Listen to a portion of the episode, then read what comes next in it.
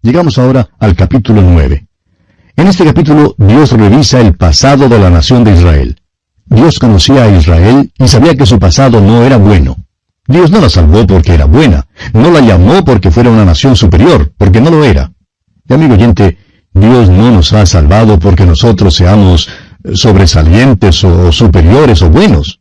El único tipo de hombre a quien Dios salva es a los malos. Un pastor cuenta que en cierta ocasión, cuando se dirigía hacia la iglesia, caminaba a poca distancia de algunos muy buenos hermanos miembros de su iglesia. Atravesaban un parque frente a la biblioteca cuando un vago se acercó a los hermanos que iban adelante y les pidió una limosna, pero ellos no le dieron nada, lo cual estaba bien porque se les había advertido siempre en la iglesia que era mejor enviar a tales hombres a un lugar que hay dedicado especialmente para ayudar a hombres como este. Pero él no quiso aceptar eso. Claro que quería dinero para comprar bebidas alcohólicas.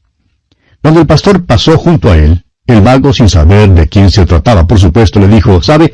El problema con esa gente que acaba de entrar en esa iglesia es que se creen mejores que los demás.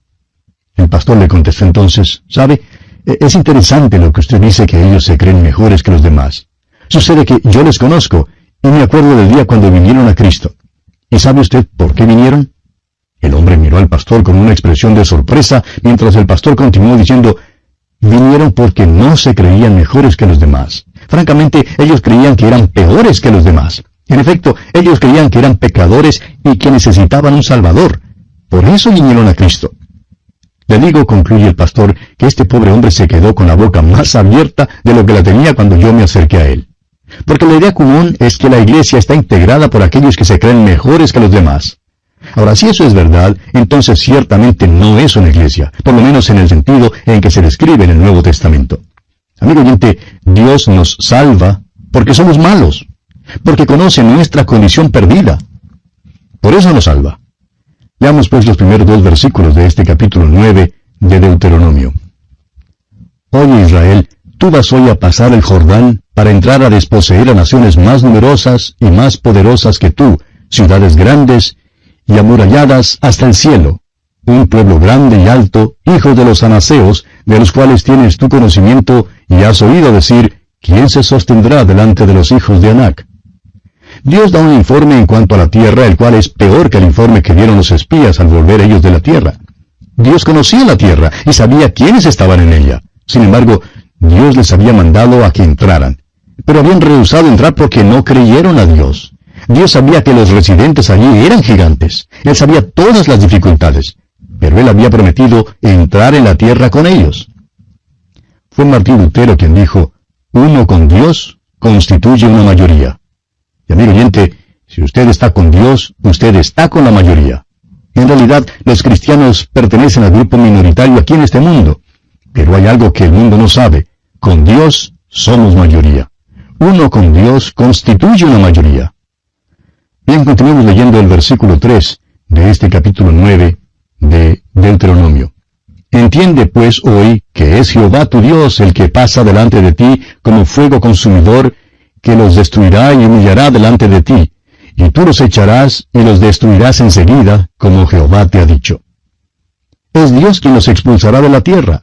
Dios es el dueño de esa tierra. Él es el creador. Tiene derecho a hacer esto. Dios es el soberano creador. Nosotros somos simplemente las criaturas. Continuemos ahora con el versículo 4. No pienses en tu corazón cuando Jehová tu Dios los haya echado de delante de ti, diciendo, Por mi justicia me ha traído Jehová a poseer esta tierra, pues por la impiedad de estas naciones Jehová las arroja de delante de ti. Dios está echando fuera las otras naciones porque son naciones perversas. Pero no es que Dios esté poniendo una nación justa en la tierra, y Dios clarifica esto. Veamos el versículo 5 y también el versículo 6.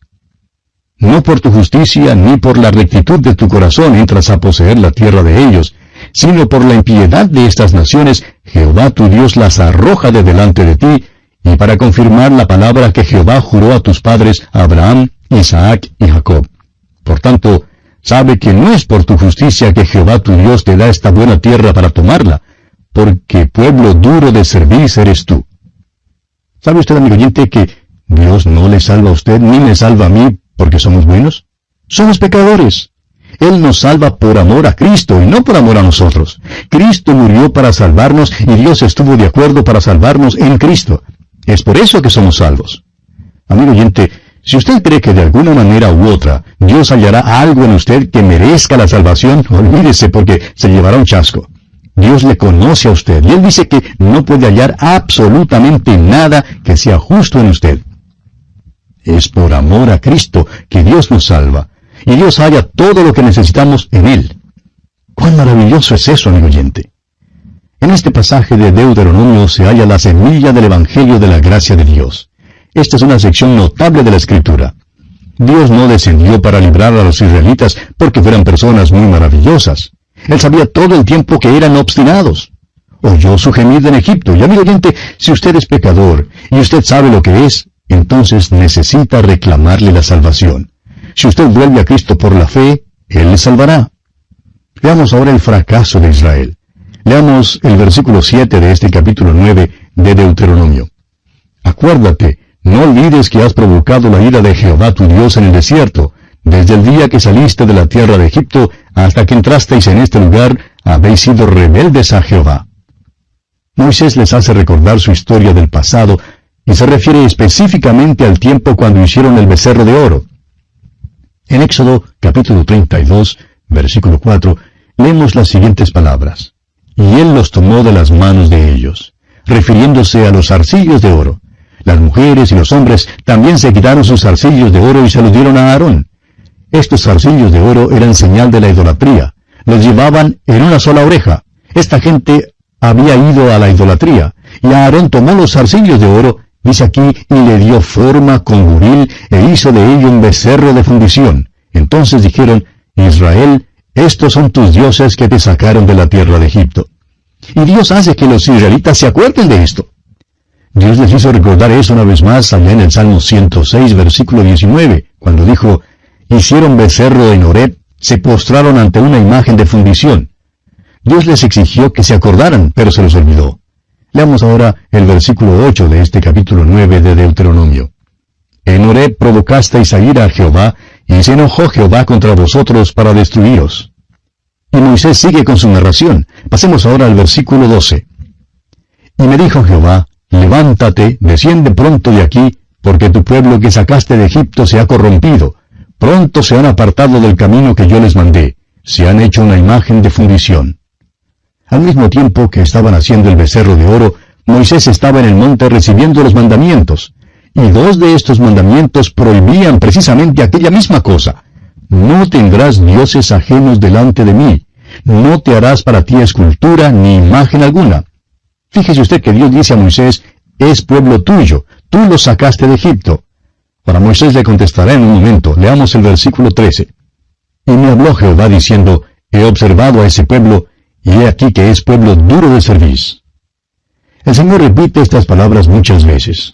Sabía todo el tiempo que Israel era un pueblo duro de servicio, y nos conoce a nosotros también, amigo oyente, a usted y a mí. Continuemos ahora con el versículo 14. Déjame que los destruya y borre su nombre de debajo del cielo y yo te pondré sobre una nación fuerte y mucho más numerosa que ellos. Esto debe haber sido una tentación para Moisés, pero la resistió. Su súplica por Israel se relata en el capítulo 33 de Éxodo, en los versículos 12 al 17. Ahora Moisés no subirá a la tierra sin la presencia del Señor. Dijo, si tu presencia no ha de ir conmigo, no nos saques de aquí. Moisés se identificó con el pueblo. Continuamos leyendo el versículo 16. Y miré, y aquí habíais pecado contra Jehová vuestro Dios. Os habíais hecho un becerro de fundición, apartándoos pronto del camino que Jehová os había mandado. En aquel mismo momento, cuando Dios les estaba dando los diez mandamientos, ellos se apartaban de él, y al mismo tiempo decían que le iban a obedecer. Suponemos que a la gente le sea posible fingir más en cuanto a la religión que en cuanto a cualquier otra cosa. Parece ser algo característico de la naturaleza humana. Creemos que a veces los hombres son verdaderamente sinceros, y sin embargo son tan falsos que es el colmo. Todos necesitamos orar la oración del salmista, allá en el Salmo 139, versículos 23 y 24. Examíname, oh Dios, y conoce mi corazón. Pruébame y conoce mis pensamientos, y ve si hay en mí camino de perversidad, y guíame en el camino eterno. El apóstol Pablo, por su parte, tiene esta palabra de amonestación para los creyentes. La encontramos en la segunda carta a los Corintios, capítulo 13, versículo 5, cuando él dice, Examinaos a vosotros mismos si estáis en la fe, probaos a vosotros mismos, o no os conocéis a vosotros mismos que Jesucristo está en vosotros, a menos que estéis reprobados? Examínese para ver si está o no en la fe, amigo oyente. Creemos y predicamos la seguridad del creyente. Creemos que el creyente está seguro, pero también creemos y predicamos la inseguridad del fingidor o hipócrita. Y hay muchos fingidores. Cada uno de nosotros necesitamos examinar nuestros corazones. Leamos ahora los versículos 17 y 18 de este capítulo 9 de Deuteronomio. Entonces tomé las dos tablas y las arrojé de mis dos manos, y las quebré delante de vuestros ojos, y me postré delante de Jehová como antes, cuarenta días y cuarenta noches. No comí pan ni bebí agua, a causa de todo vuestro pecado que habíais cometido haciendo el mal ante los ojos de Jehová para enojarlo. Ahora note usted que Moisés conocía a Dios. El salmista dice allá en el Salmo 103, versículo 7, sus caminos notificó a Moisés y a los hijos de Israel sus obras. Los hijos de Israel vieron el monte que humeaba, vieron el juicio de Dios, vieron su gloria, pero no le conocieron. Moisés, en cambio, sí le conoció. Moisés conoció sus caminos. Moisés comprendió dos cosas en cuanto a Dios que no son reveladas aquí, no son paradójicas ni son contradictorias. Moisés sabía que Dios aborrece el pecado. Y permítanos decirle, amigo oyente, que hoy no tenemos ni la más remota concepción de cómo aborrece Dios el pecado ni cómo intenta castigarlo. Moisés se arrodilló delante de Dios y ayunó y clamó a Dios por cuarenta días y cuarenta noches. Moisés conocía los caminos de Dios, sabía cómo Dios aborrece el pecado. Parece que en nuestro día el cristiano ordinario no se da cuenta de cuánto aborrece Dios el pecado en su vida. Y amigo oyente, Dios tratará ese pecado en su vida y también en la mía.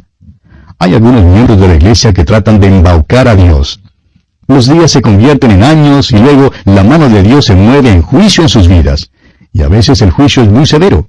Es que Dios aborrece el pecado. Dios castiga el pecado. Moisés conoció también la misericordia de Dios. Moisés viene ante Dios porque confía en su misericordia. Dios castigará el pecado, pero amigo oyente, nosotros no comprendemos cuán maravilloso es Él. Él es tan bondadoso, extiende misericordia al pecador. Le ha extendido su misericordia a usted, de eso estamos seguros. Yo sé que a mí me ha extendido su misericordia. Y de la misma manera, el Señor extendió su misericordia a Moisés y a Israel. bien, vamos a detenernos aquí por hoy, amigo oyente, porque nuestro tiempo ya ha concluido. Continuaremos mediante nuestro próximo programa, con este estudio del capítulo 9 de Deuteronomio. Será pues, hasta entonces, que el Señor le bendiga abundantemente. Continuamos hoy estudiando el capítulo 9 de Deuteronomio, y en nuestro programa anterior decíamos que Moisés había comprendido dos cosas en cuanto a Dios, las cuales se revelan aquí. No son paradójicas ni contradictorias. En primer lugar, Moisés sabía que Dios aborrece el pecado. Amigo oyente, hoy en día no tenemos ni la más remota concepción de cómo aborrece Dios el pecado, ni cómo intenta castigarlo. Moisés se arrodilló delante de Dios y ayunó y clamó a Dios por cuarenta días y cuarenta noches. Moisés conocía los caminos de Dios, sabía cómo Dios aborrece el pecado. Parece que hoy en día el cristiano ordinario no se da cuenta de cómo aborrece Dios el pecado en su vida. Y amigo oyente, Dios tratará ese pecado en la vida suya y lo hará también en la vida mía. Hay algunos miembros de iglesia que tratan de embaucar a Dios, fíjese usted los días se convierten en años y luego la mano de Dios se mueve en juicio en sus vidas. Y a veces el juicio es muy severo. Es que Dios aborrece el pecado, Dios castiga el pecado. Ahora Moisés conocía también la misericordia de Dios. Esta es la segunda cosa que Moisés comprendió en cuanto a Dios. Moisés viene a Dios porque confía en su misericordia. Dios castigará el pecado, pero amigo oyente, nosotros no comprendemos cuán maravilloso es Él. Él es tan bondadoso, extiende su misericordia al pecador. Le ha extendido su misericordia a usted, de eso estamos seguros. Yo sé que a mí me ha extendido su misericordia. Y el Señor extendió su misericordia a Moisés y a Israel. Escuche usted lo que dice Moisés aquí en el versículo 19 de este capítulo 9 de Deuteronomio. Porque tenía causa del furor y de la ira con que Jehová estaba enojado contra vosotros para destruiros, pero Jehová me escuchó aún esta vez. Ahora Dios no extendió su misericordia a Moisés simplemente porque era Moisés. Dios no oyó la súplica de Moisés porque Moisés era el libertador o el líder de los israelitas. El apóstol Pablo clarifica esto en su carta a los Romanos capítulo 9 versículo 15 cuando dice, Pues a Moisés dice, Tendré misericordia del que yo tenga misericordia y me compadeceré del que yo me compadezca. Amigo oyente, Dios es soberano, y Él soberanamente extiende su misericordia.